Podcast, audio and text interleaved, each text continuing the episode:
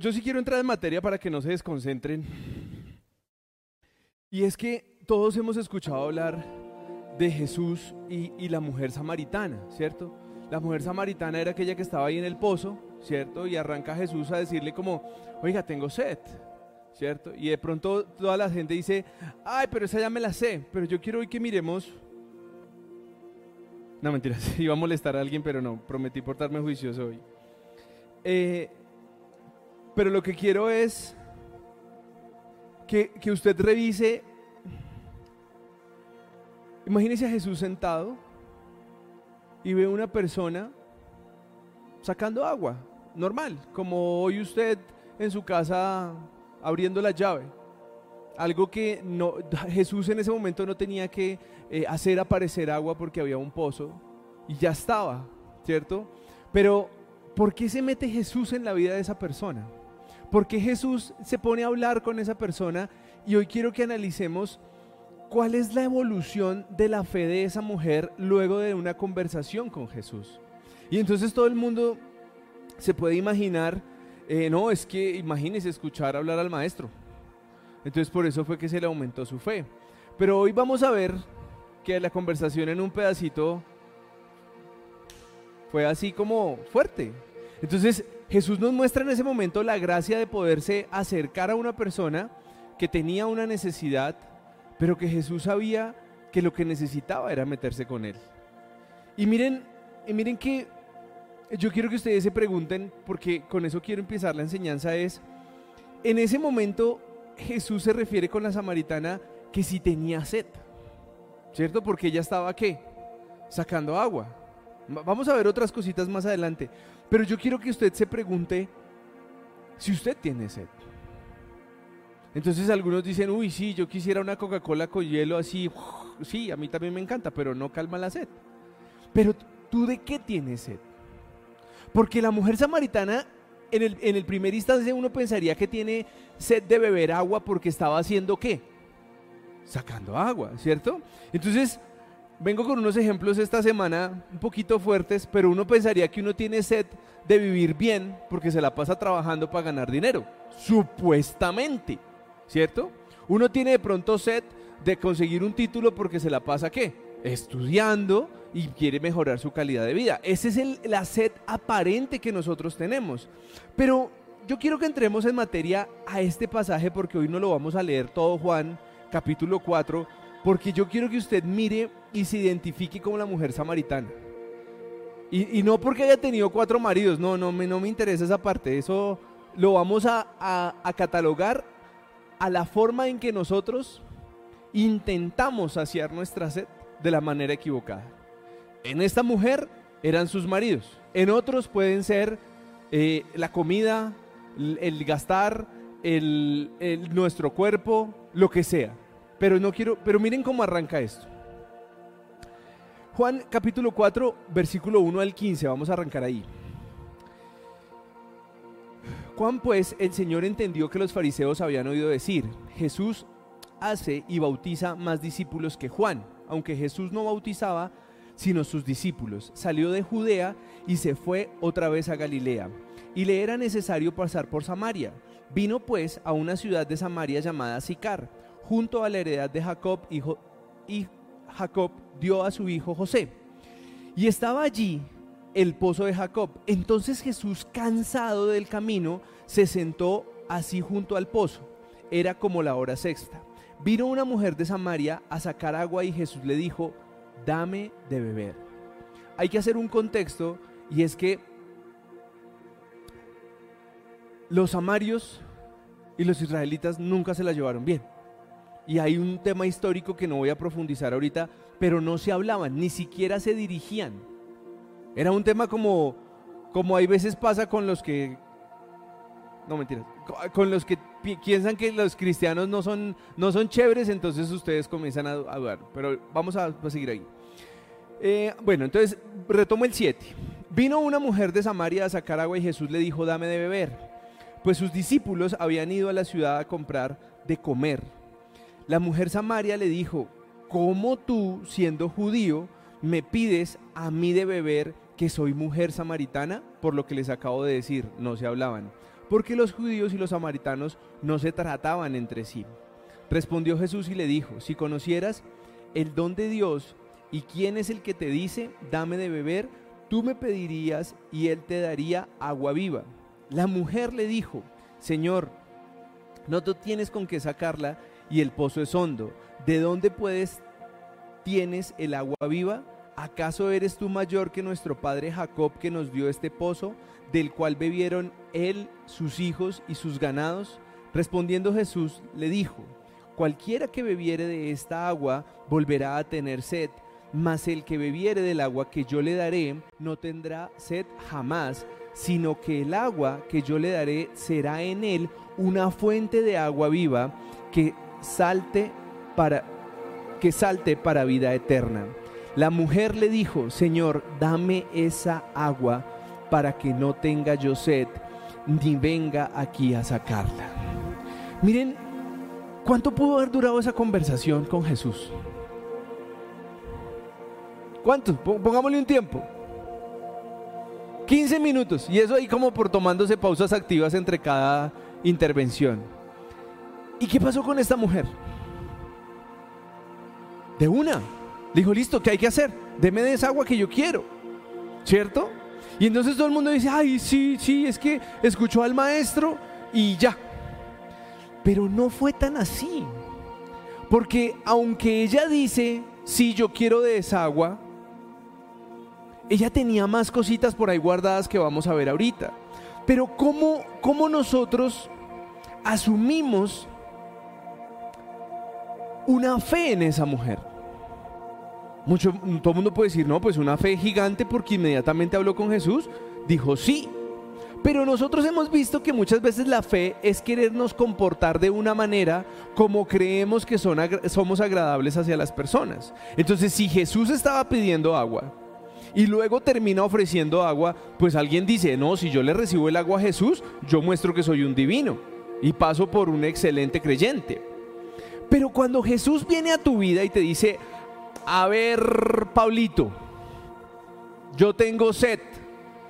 Y Paulito le dice, no, no, pues, pues usted no tiene con qué sacar agua. Pero luego le muestra que la necesidad real no es la de Jesús, sino la de Él.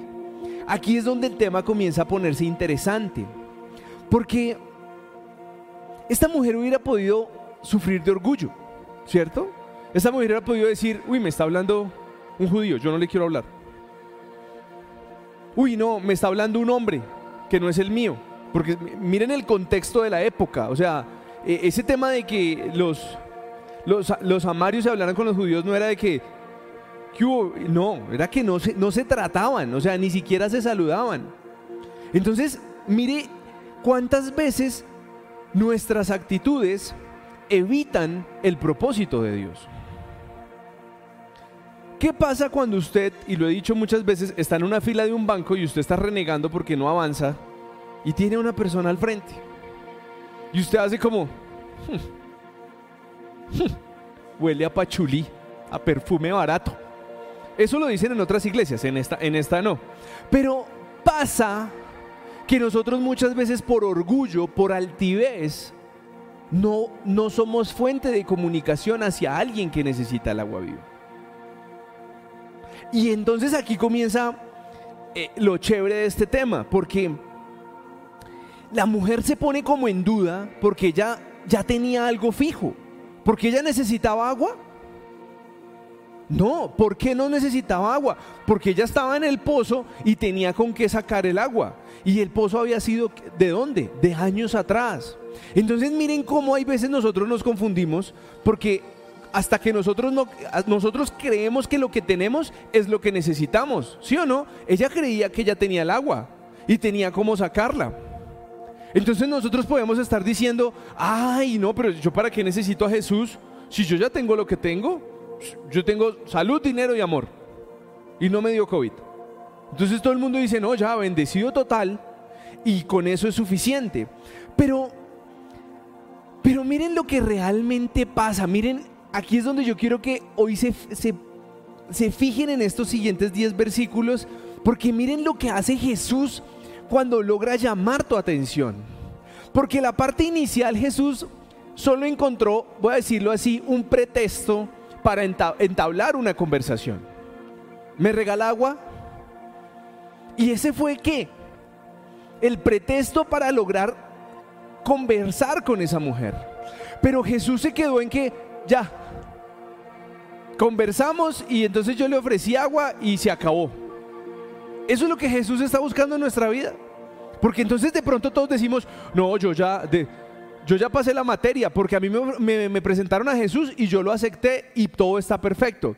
Pero mire lo que pasa cuando usted decide hablar con Jesús. Mire lo que pasa en el versículo 16 en adelante.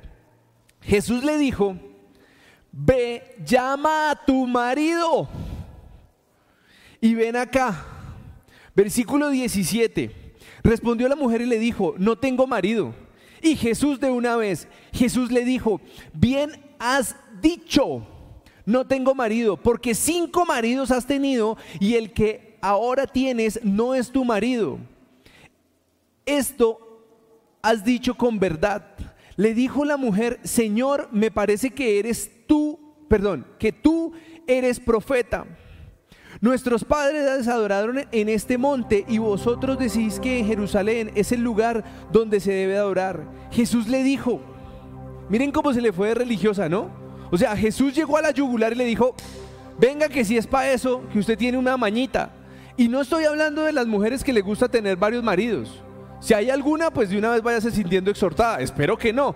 Pero aquí estoy hablando de, de usted como creyente con ese hábito camuflado que tenemos. Y Jesús se fue de frente. Jesús no se puso a decir, ¿y cómo está tu vida? ¿Y eres digno de servir en la iglesia? ¿Y tu hogar está en orden? ¿Y la unción? No, Jesús le dijo, venga, ¿y dónde está su marido? Y le voy a poner ejemplos de hoy. Doctor, ¿cómo están sus finanzas? ¿Cómo está su oración? ¿Cómo está la, sexualidad en su vida? ¿Qué está pasando con la verdad? ¿Cómo está criando a sus hijos? ¿Cómo está siendo usted un empleado? ¿Cómo está usted respetando a su gobierno? ¿Cómo está pagando usted impuestos? Y entonces ahí todo el mundo comienza a salirse por lo religioso. Mire cómo contesta ella. Le dijo la, mujer, Señor, me parece que eres un profeta. Ay, ay, ya. Entonces Jesús ya se cayó. Mi esposa le molesta que yo haga eso porque cuando yo veo a alguien, yo voy a la yugular así como, ¡ta! Sí, buenas, ¿y cómo vamos con esto? porque yo detesto la fachada en la iglesia, todo el mundo, aleluya, alabado hermano, que la fe. Y yo digo, pero si este sigue siendo el mismo mañoso, mentiroso de siempre. Y yo quiero que se den cuenta que no son ganas de molestar mías, pero Jesús acaba de conocer a esta mujer y de una vez le fue diciendo, y no, no, no, estoy con esto justificando que nosotros debamos exhortar, regañar, maldecir, ofender a las personas que pecan. Pero nos hemos vuelto cristianos mediocres. Porque, ay, estás pecando. Ay, bueno, voy a orar para que dejes de pecar. Jesús se fue con todo y le dijo, sí, bien dices, porque el que tienes ahorita no es tu marido. Y fuera de eso le sacó los anteriores. Pero uno en una iglesia llega a decirle, otra vez usted endeudado a mi hijo desde que lo conozco. Y todo el mundo dice, oye, ese pastor, si es que, no, no, no, no, no, no, no, lo avergonzó, lo ultrajó. Entonces ahora los pastores tienen que bendecir el pecado de la gente para pensar que esa es la forma de amar a las ovejas. Y yo quiero preguntarte, si eso es lo que realmente nos está mostrando aquí. Voy a continuar, voy a repetir la parte religiosa de esta mujer. La mujer le dijo, Señor, me parece que eres, que tú eres profeta.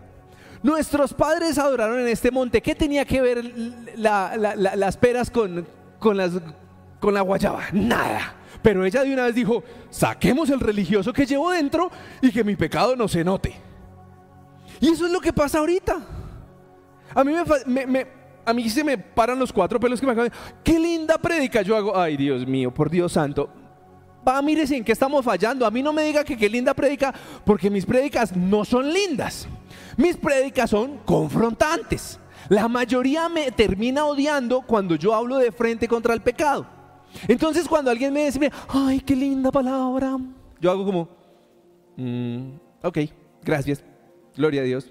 Pero en el fondo lo que le estoy diciendo, gracias por venirme a decir eso, pero el mensaje, cójalo para usted. Porque sacamos el religioso. Nuestros padres adoraron en el monte y vosotros decís que en Jerusalén es el lugar donde se debe adorar. O sea, vino a confrontarlo. Usted está diciendo una cosa que no fue lo que me enseñaron a mí. Y entonces, a mí me parece estar viendo que cuando uno viene a decirle a una persona, venga, deje de hacer vanas repeticiones, eso fue lo que me enseñaron. Y yo soy... Y yo, bueno, ok, siga haciendo lo que usted quiera. Pero nosotros estamos acostumbrados a hacerle el quite. Jesús te está buscando para decirte, a ver doctor, ¿cuál es su maña? Maridos adicionales, deudas adicionales, noviecitas adicionales, sexo ilícito, pornografía, deudas, murmuración, chisme o todas las anteriores, y nosotros salimos con el religioso. Y yo quiero que ustedes se den cuenta que yo no estoy atacando a la mujer samaritana. A mí me pareció el mejor ejemplo en el que uno realmente puede ser útil para Jesús. Porque yo sí estoy de acuerdo con algo. Mucha gente dice, ay no, es que tenía que tocar fondo para llegar al cristianismo. Pues sí. Ay, ¿cómo se le ocurre decir eso? Sí. Yo toqué fondo, no, no, ya no me prestaba ni mi suegra. Ahí le voy pasando el dato. Estaba Viviana a punto de dejarme. Enfermo para donde más no poder. ¿Qué me faltaba? Pero la gente dice, ay, tan exagerado. Esa es la verdad de muchos. Llegamos acá porque no encontrábamos dónde más meternos, porque nuestra vida era un desastre. Pero seguimos diciendo, no, es que lo que me enseñaron mis padres sí es correcto y yo estoy bien. Y yo quiero que hoy te preguntes, voy a continuar leyendo. 23. Mejor, me voy al 25. Dijo el 25, le, dijo la mujer, sé que ha de venir el Mesías llamado el Cristo, cuando Él venga nos declarará todas las cosas. Jesús le dijo, yo soy el que habla contigo. O sea, Jesús le dijo, venga, ya deje de hablar carreta. Lo que a usted le enseñaron, heme aquí. Dijo Jesús, no yo, ¿no? Porque... ¿Y, ¿Y qué pasa con esta mujer?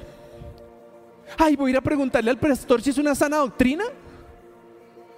¿Qué dijo? Nosotros podemos estar frente a Jesús. Jesús nos ha mostrado el amor que tiene hacia nosotros. La gracia que nos acaba de enseñar Eric. El solo hecho de que nosotros hayamos podido llegar hoy acá. Que usted se bajó del Transmilenio y no se partió una patita. Eso es gracia. Pero nosotros seguimos esperando. Es que yo solo espero la venida de Jesucristo. Sí, bacano. Pero ¿cómo lo va a coger el tema? Porque mire lo que nos está mostrando aquí. La mujer samaritana dijo, pues sí, pero yo estoy esperando es que venga alguien y nos declare todo esto. Y miren que no es nada diferente a lo que nos pasa ahorita. Hay mucho cristiano que está esperando vivir es que vuelva Jesucristo. Y yo le digo, ¿de verdad quiere que vuelva? ¿Y cómo nos va a encontrar? Algunos podemos dar vergüenza. entonces, esta mujer se queda como plop. Pero aquí está el mensaje principal de hoy. Dígame que Jesús se fue por las ramas de la situación que vivía esta mujer. ¿Qué opinan? ¿Se fue o no se fue por las ramas? ¿Y cómo nos vamos nosotros ahora con la gente?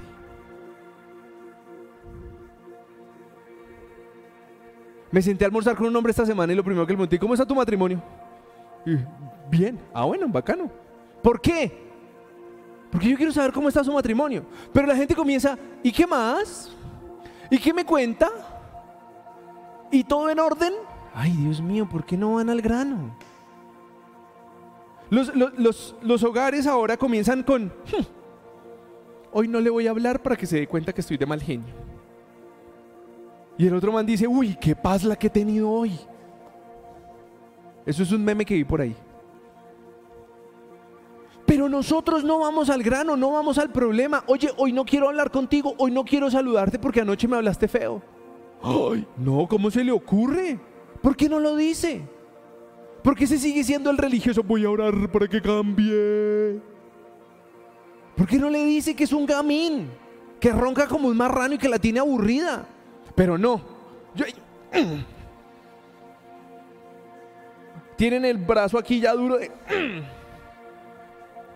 ¿Y cómo lo va a cambiar? Ya le pidió una cita al otorrino, ya sabe si tiene un problema de cornetes el marranito que duerme al lado. Llévelo al otorrino que de vez en cuando le hagan una limpiecita de nariz o le hagan algo, pero que deje de roncar. Yo no sé cómo se aguantan ustedes eso. Pero nosotros nos volvimos hipócritas y nos estamos aguantando cosas que no nos gustan.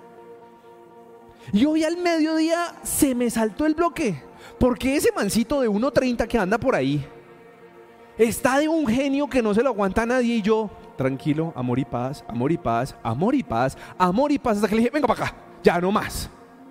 Porque entonces comenzamos a ser unos cristianos mediocres que olvidamos los principios de Dios para agradar a todo el mundo. Y hoy le tocó venirse con varita a bordo. Y ahí sí, tranquilidad y paz. Y Dios nos da las herramientas, pero nosotros hacemos como, ay, tan raro. Pero ¿a dónde quiero llevarlos hoy? Miren lo que dice el Salmo 139, 1, 4. Oh Jehová, tú me has examinado y conocido. ¿Otra vez? Oh Jehová, tú me has examinado y conocido. Tú has conocido mi sentarme y mi levantarme. Has entendido desde lejos mis pensamientos, has escudriñado mi andar y mi reposo, y todos mis caminos te son conocidos, pues aún esta palabra de mi lengua, y aquí, oh Jehová, tú la sabes toda. Y nosotros, profesando fe, queriendo engañar. ¿Y cómo está tu vida? Bien, bien. ¿Y te aguantas a tu suegra? Sí. No, diga que no, no pasa nada.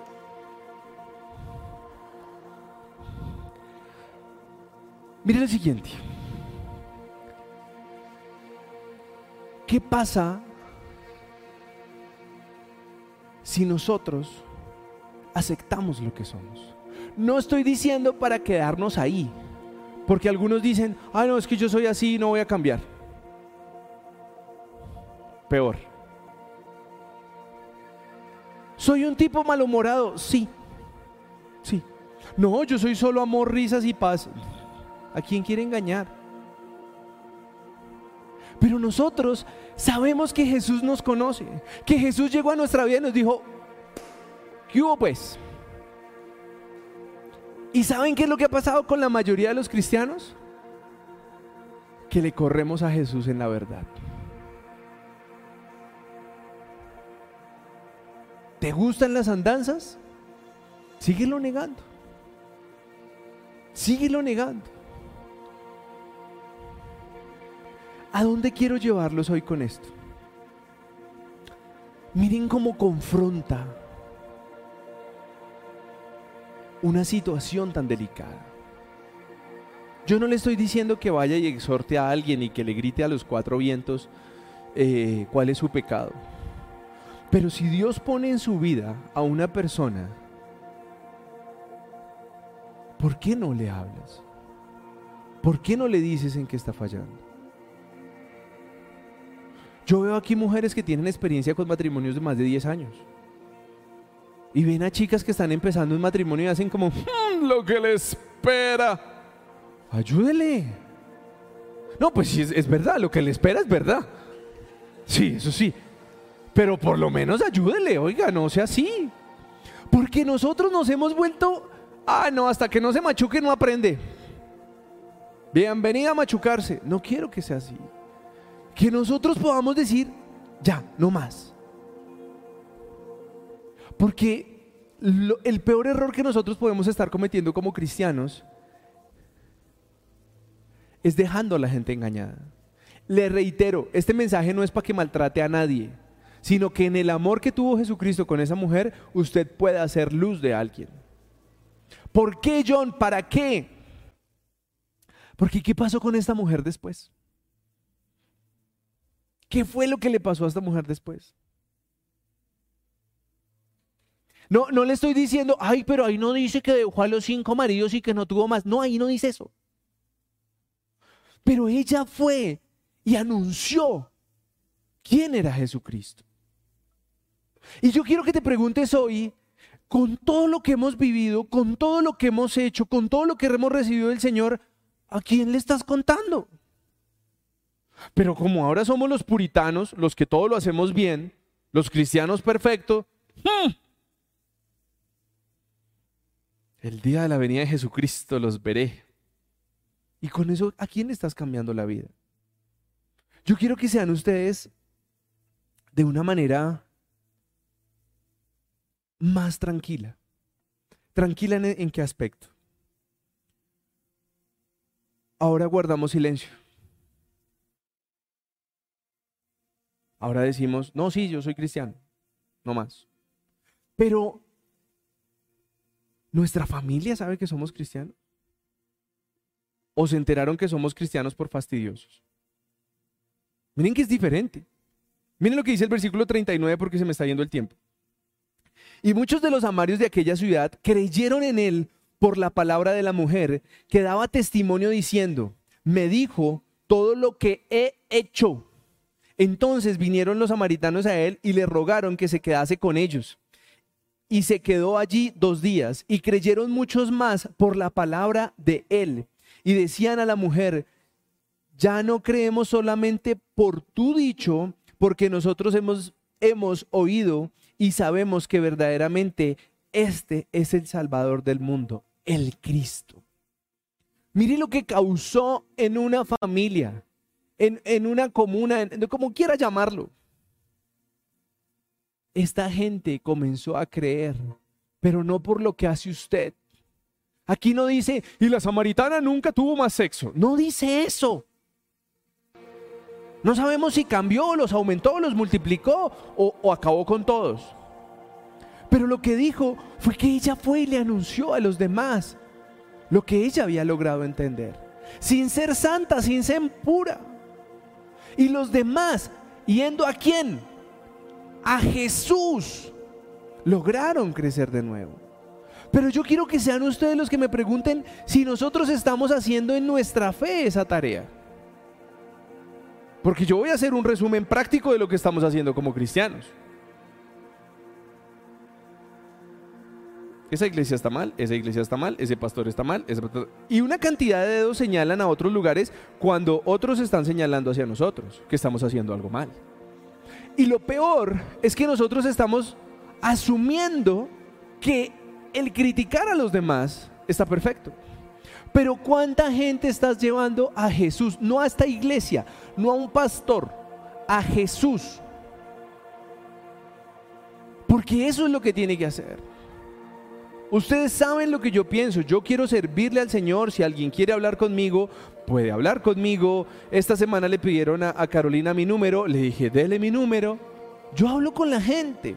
Pero lo que yo quiero que esta congregación entienda es que el canal hacia Jesús no soy yo. Usted tiene comunicación directa cuando la quiere establecer. Usted tiene cambio directo en su vida cuando quiere meter a Jesús en su vida.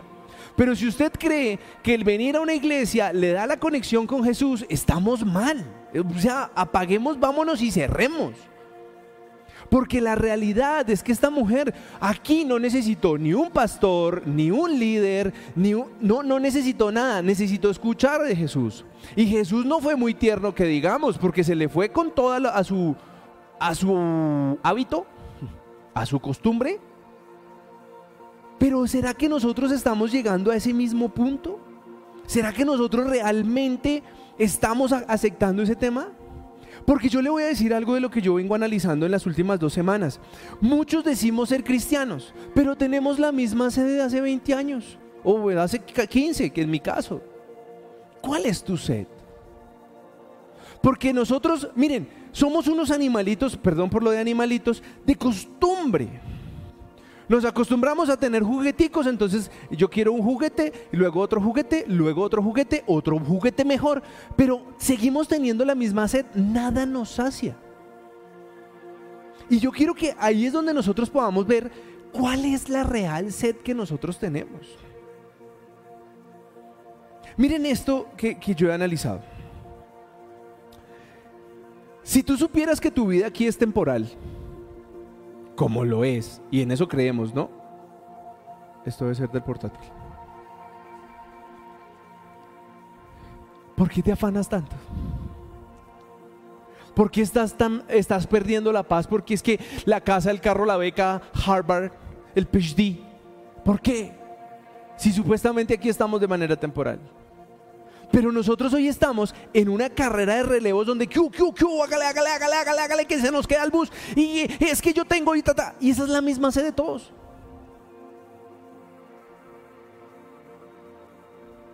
Si tu fe, ojo con esto, no se van a confundir. Si tu fe se midiera en dejar de trabajar, ¿qué pasaría? Y voy a poner el ejemplo, usted, usted dice ya, hoy voy a vivir por fe, dejo de trabajar. Eso va anti, anti mis pensamientos porque ustedes saben lo que pienso de eso. Y usted comienza a ver que la nevera se comienza, dijo un gran amigo filósofo muy espiritual, solo luz. ¿Usted qué comienza a pasar? Usted comienza a dudar. ¿Y, y quién me va a traer la comida? ¿Y la leche? ¿Y el pan? ¿Y los huevitos? ¿Y la carne? ¿O no? ¿O usted está de los que dicen, no, Dios me mantiene, Dios me provee? Yo quiero que tú revises si tu fe está puesta en Dios o en tus, en tus talentos. Porque ¿qué pasa si hoy llegáramos a ser tentados, probados? No sé qué nombre colocarle. Y tuvieras que depender netamente de de Dios. No tienes tu trabajo, no tienes tu empleo, no tienes tu empresa. ¿Qué pasa? ¿Tu fe está así para ir a contarle a los demás que eres cristiano, que Jesús reina en tu vida? ¿O tu fe comienza como, uy, no, pues más o menos? Ahí sí comenzamos a, irnos hacia atrás. Y miren lo que, lo que dice Juan 7:37 al 38.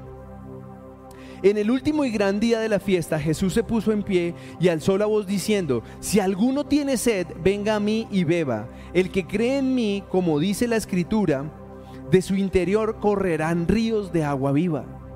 Y hoy yo quiero que nos preguntemos eso. ¿Creemos en Jesús? ¿Sí o no? Sí, pero dígalo con él. Sí. Listo, usted cree en Jesús. Entonces usted debería estar teniendo ríos de agua viva en usted. Sí. ¿A quién está alimentando con esos ríos de agua viva? Ahí está. Porque nosotros decimos, sí, yo creo en Jesús, yo tengo el río de agua viva, diga, ¿qué más que hay que hacer? Y llega alguien a decirle, ¿qué más? Y usted, bien, gracias.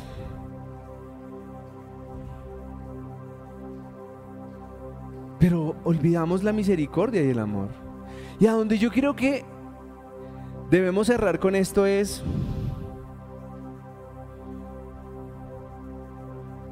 Nosotros no podemos olvidar que porque alguien abrió su boquita, hoy estamos aquí sentados o allá viéndonos. Alguien dijo, yo quiero compartirle esto bueno que me pasó a esta familia, por amor, por lo que haya sido. Pero nosotros estamos dejando de lado esa cadena de conexión. Porque algunos aquí los conocí porque los invitaron. Pero yo recuerdo muy claro el primer grupo que yo fui a dar. Me dijeron invite a todos sus contactos. Y yo decía, uy, qué boleteada que me va a pegar diciendo que soy cristiano. Lo pensé, ¿no? La hipócrita no soy. Lo pensé. Y dije, y no faltó el que me contestó, uy, se volvió cristiano. Y yo, sí. Y de pronto la gente hubiera podido decir, no, pues con semejante boleteada. Pero cuando yo recuerdo que de esa invitación, hoy hay una pareja que tiene dos hijos y que en su corazón está a servirle al Señor, yo digo, Sígase burlando de mí y dígame que soy cristiano. Si yo recuerdo que ese día nos reunimos 27 personas en un apartamento y todas hicieron la oración de fe, le digo, búrlese de mí de nuevo si quiere. Y eso es lo que yo no he olvidado. que si a Dios se le place hoy alguien viendo ese video, va a querer seguir a Jesucristo. Y no es para que me vanaglorie yo, sino que somos todos los que somos instrumento para que Dios continúe sanando corazones, para que Dios continúe restaurando hogares. Pero nosotros no podemos olvidar del amor que Dios nos ha dado, porque nos lo ha entregado así a manos llenas. ¿Quieres sanarte? Sánate. ¿Quieres, quieres ser mejor? Vamos. Pero yo quiero que tú te preguntes hasta qué punto llegaste en el cristianismo, porque la mujer samaritana nos deja una, un ejemplo muy rápido. Llega, conoce a Jesús y Jesús de una vez se mete a su vida. Le va diciendo que está mal. Y muchos cuando Jesús se mete en nuestra vida, chao, se acabó el cristianismo. Me están diciendo cosas que me ofenden. Ese pastor no es de Dios. Y nos alejamos de quien quiere sanarnos. Pero yo te quiero hacer una pregunta. ¿Puedo? ¿Puedo hacerles una pregunta? ¿Hasta cuándo quieren perder tiempo? Porque yo sé que a más de uno Jesús ya le dijo, ¿qué hubo? Yo sé cómo es usted, lo tengo clarito. Perezosito, mentirosito, roncadorcito, dragoncito, lo que sea. Pero no, Jesús no te está cogiendo ahí para caribillarte y ponerte en la pared pública, sino para decirte, doctor, salga de ahí, que nos toca ir a llamar a más gente. Pero nosotros qué hacemos? Ay, no, es que esto es tan difícil. No. Y te voy a decir algo que me, que me van a odiar un poquito. Pero el que está perdiendo el privilegio de disfrutar de las bendiciones, de cambiar en su vida, de anunciarle el Evangelio a otro, es cada uno de nosotros. Miren, Nadie puede disfrutar de las bendiciones que me da a mí la paz de que cualquier persona pueda revisar mi celular. Cualquier persona puede revisar mi celular. La clave es pública. Bueno, producción se la saben todos. Ah, bueno, aquí la mayoría se la sabe. No la puedo decir porque después me pierde el celular y lo desbloquean, entonces. Pero ustedes saben la paz que me da a mí. Ahora yo le digo, ¿todos tienen esa misma paz? Dios quiera, gloria a Dios.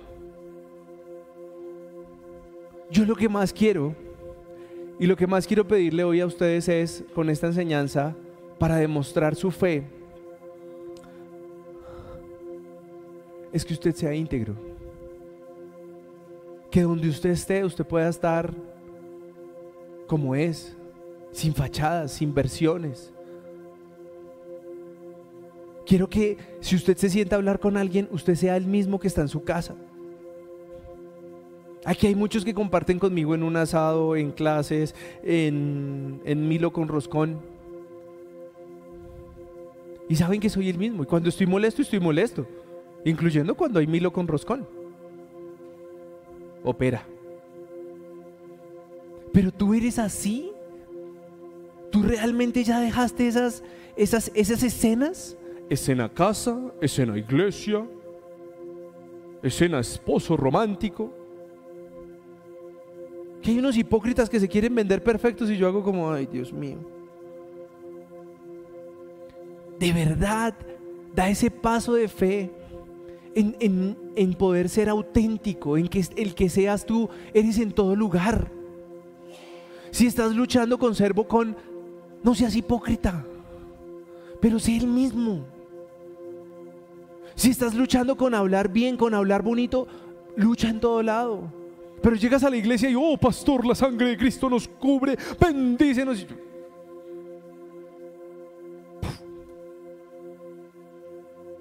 Pero, ¿por qué no te das el regalo hoy de decir, no soy perfecto? Tengo errores. Y si dejo que Jesús entre en mi vida, puedo cambiar. Porque yo no, yo no soy perfecto. Y yo cada día le digo, Señor, esto ya no, ya no pude con esto, métete tú. Y hay veces no me gusta cuando Él se mete, pero cambio. Porque yo tengo el compromiso conmigo mismo de no ser hipócrita. No puedo, no puedo. Y yo quiero que hoy tú muestres tu fe, creciendo, creciendo en la versión que eres tú.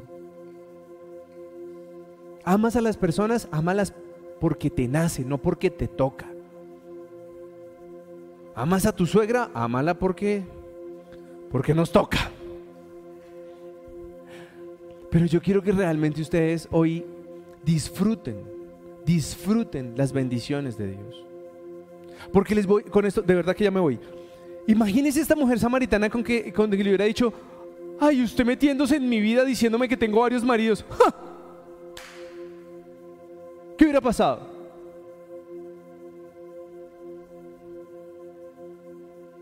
Ahora yo le hago una pregunta. ¿No pasa eso cuando alguien se mete con usted?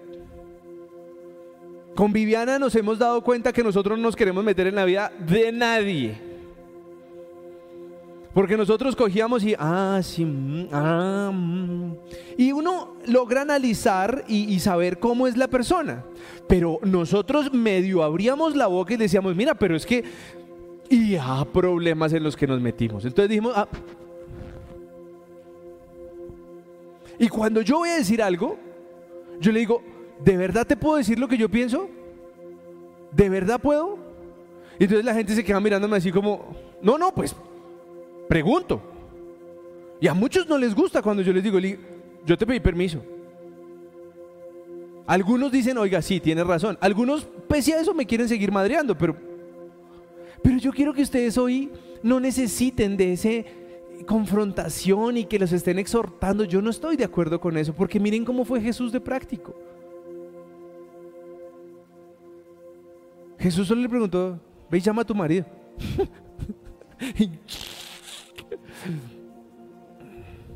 Es como cuando uno pregunta, ¿y cómo va ese geniecito? Ya uno dijo todo, ¿o no?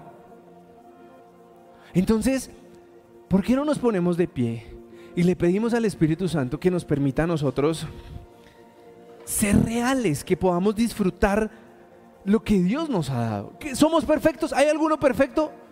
Acuérdense que si están buscando un pastor perfecto, Sí, ya que días por ahí me lo sacaron y me dijeron así como, ah, sí, porque yo voy a la iglesia que no es perfecta. Y yo, mmm. cierren sus ojitos, por favor.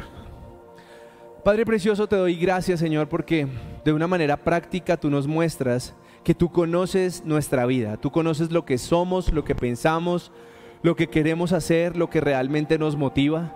Y muchas veces no es la fe, muchas veces no es la creencia en ti, muchas veces no es el amor hacia ti, sino es una fachada para poder quedar bien hacia los demás. Hoy te clamo, precioso Padre, para que tú abras nuestros ojos, Señor, para que tú nos muestres nuestros errores, Señor. Así como se lo dijiste a la mujer samaritana, haznos esa pregunta durante la semana. Haznos esa pregunta que saque a la luz lo que somos, Señor. No queremos avergonzar a nadie, no queremos burlarnos de nadie, Señor, pero es una manera tan práctica de cómo poder entregarnos a ti, rendirnos a ti, poder decirte, sí, Señor, tengo un problema tengo un problema con la mentira, tengo un problema con las deudas, tengo un problema con la lascivia, con lo que sea. Tengo un problema con la murmuración, tengo un problema con el chisme. Pero yo sé, Padre amado, que cuando confesamos nuestros errores, cuando declaramos realmente que necesitamos tu ayuda, ahí es donde vienes tú con tu bálsamo sanador, con tu bálsamo restaurador, que nos lleva a esos momentos donde aprendimos a ser iracundos, aprendimos a ser mentirosos, donde aprendimos a tomar esas actitudes como herramientas de defensa. Hoy te clamo, precioso Padre, que cada uno de los que estamos aquí, Señor, cualquier persona que nos vea, que escuche este mensaje, Señor, dale libertad.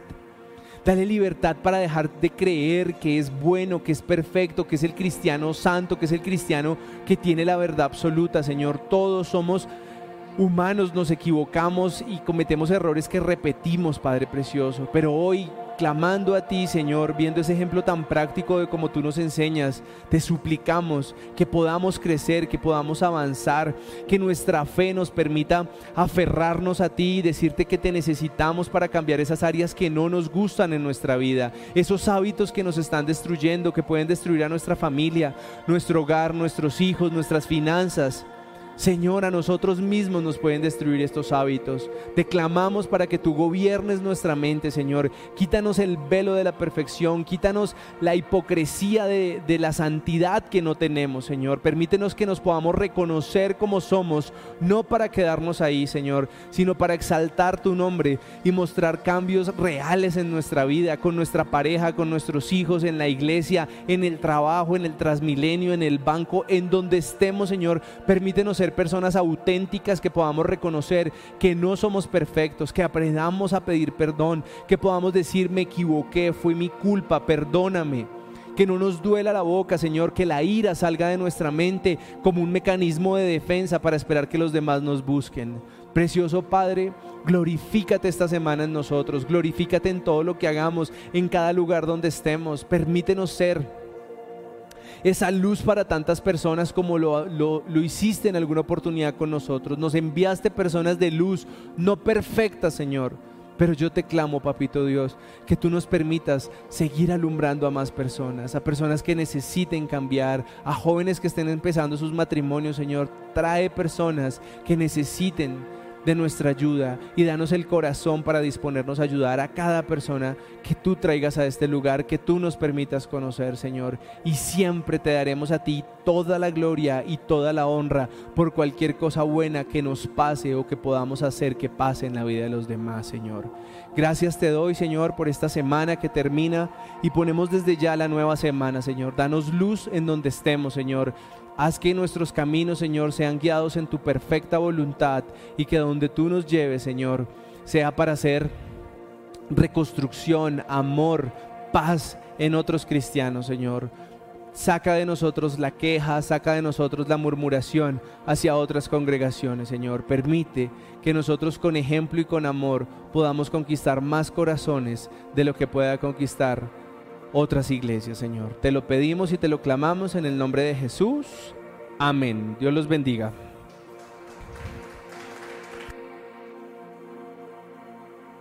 Que pasen feliz noche. Nos vemos el próximo sábado.